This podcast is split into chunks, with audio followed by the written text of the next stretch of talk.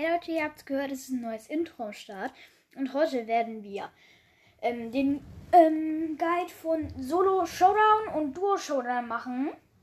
Und für diese ähm, Sachen brauchen wir Brawler, die relativ stark verteidigen, aber auch sehr gut angreifen können. Denn sie müssen sich gut verteidigen, wenn sie Boxen öffnen. Dafür ist es super gut in Duo Showdown. Ähm, damit dich ähm, dein Teammate beschützen kann und du die Boxen öffnen ähm, Duo Showdown würde ich ähm, empfehlen, nicht random zu machen, weil sonst hast du keine Chance, sonst hast du direkt verloren, weil wenn der ein Bot ist oder richtig, richtig schlecht, dann hast du gleich verloren, weil du spielst ja gegen Teams sonst. Das ist auf jeden Fall blöd. Ähm, ja. Deswegen würde ich empfehlen, nicht random zu machen, mit einem Freund zu spielen. Ja, dann könnt ihr auch gute Brawler-Kombos nehmen. Eine gute Kombi wäre zum Beispiel Shelly und Bibi weil sie sehr gut verteidigen können und relativ viel Schaden machen. Oder ähm, Shelly ist auf jeden Fall richtig, richtig gut in Showdown. Also Shelly oder Bass. Bass ist übelst OP. Oder ähm, zum Beispiel Leon ähm, und Sandy. Weil die sind relativ gut zusammen. Weil Sandy kann mit dem äh, Gadget die Gegner, ähm, also ja, natürlich einfriesen. Und ähm, Leon macht übelst viel Schaden. Und halt Sandy macht ähm, Dings Flächenschaden.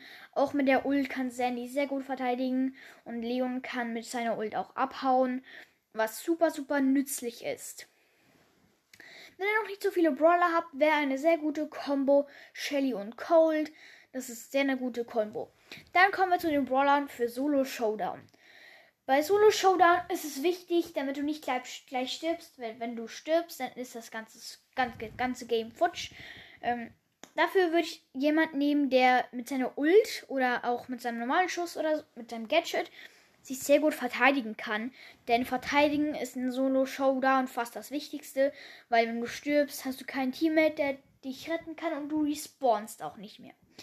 Das heißt, es wäre relativ gut, Brawler mit Unterstützern zu nehmen. Das ist zum Beispiel ähm, Penny mit ihrer Kanone, Nita mit ihrem Bär. Ähm, aber es gibt, also bei ähm, Duo Showdown habe ich fast vergessen, einen Heiler im Team zu haben, wäre auch recht stark. Ähm, dann Mr. P wäre auch gut, weil er hat auch einen kleinen Unterstützer. Ein Solo. Ähm, irgendwer hat doch noch einen Unterstützer. Genau, Jessie wäre auch sehr gut. Ähm, dadurch können sie sich verteidigen, was sehr, sehr, sehr krass ist. Und auch die Gadgets, die helfen meist ähm, den, den ähm, Dings, den Unterstützern, die sie haben. Äh, ja, und auf jeden Fall in Solo Showdown würde ich keinen Unterstützer nehmen von der Kategorie her, sondern eher ähm, Kämpfer oder Tanks. Ähm, aber Tanks sind meist die Nahkämpfer, also nicht unbedingt zu empfehlen. Außer es hat viel Büsche. Wenn es viel Büsche hat, würde ich einen Nahkämpfer empfehlen. Wenn viel offen ist, würde ich einen Weitkämpfer wählen. Da wird zum Beispiel Brock oder Piper sehr gut passen. Und wenn ähm, ganz, ganz viele Mauern und so sind, würde ich einen Werfer empfehlen. Äh, ja, also die Brawler, die ich jetzt nicht in Solo spielen würde, wären zum Beispiel Sprout, weil er kann sich fast gar nicht verteidigen ähm, weil seine Bomben sind meist so unkontrolliert durch die Luft, fliegen dadurch. Ähm, dadurch kann er sich auch nicht so gut verteidigen. Auch zum Beispiel Bell nicht, weil wenn Edgar auf dich drauf jumpt, hast du fast keine Chance gegen äh, Edgar. Deswegen würde ich Brawler nehmen, die sich relativ gut verteidigen können, aber auch so okay angreifen können. Ähm, ja, dann, was muss man bei Solo Showdown beachten? Man muss beachten, dass man nie in die Mitte geht außer niemand geht. Weil, wenn du in die Mitte gehst, sind dort die meisten Brawler und entweder hast du Glück oder du hast Pech. Weil wenn du Glück hast, dann kannst du die ganzen Boxen ähm, farmen und alle haben Angst vor dir, weil du so viele Cubes hast. Oder jemand anderes farmt und dann solltest du besser nicht reingehen. Weil der hat da schon ein paar Cubes. Deswegen würde ich am besten ähm, außenrum der Map gehen, weil dort hat es auch relativ viele Cubes. Manchmal sogar mehr Cubes als in der Mitte, was sehr, sehr, sehr krass ist. Zum Beispiel bei, ähm, wie heißt die Map?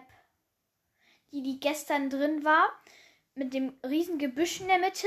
Dort hat es außenrum viel, viel mehr Boxen, ähm, als man denkt. Ich habe dort schon mal sechs Boxen gefunden in einer Ecke. Sehr, sehr, sehr krass, Leute. Also geht nicht unbedingt in die Mitte. Mitte. Und ähm, campen ist sehr, sehr wichtig, weil wenn man nicht campt, dann wird man meist direkt ähm, erwischt. Aber wenn man campt, dann kann man andere überraschen ähm, und dadurch ähm, den killen. Und wenn man campt, ist man für die anderen, anderen unsichtbar. Das heißt, du kannst deine Leben ähm, re regenerieren oder einfach warten, bis Showdown ist. Dann kriegst du sowieso kein Minus und dann direkt reingehen. Das war's auch schon mit dem Guide für Solo oder Duo Showdown. Ciao.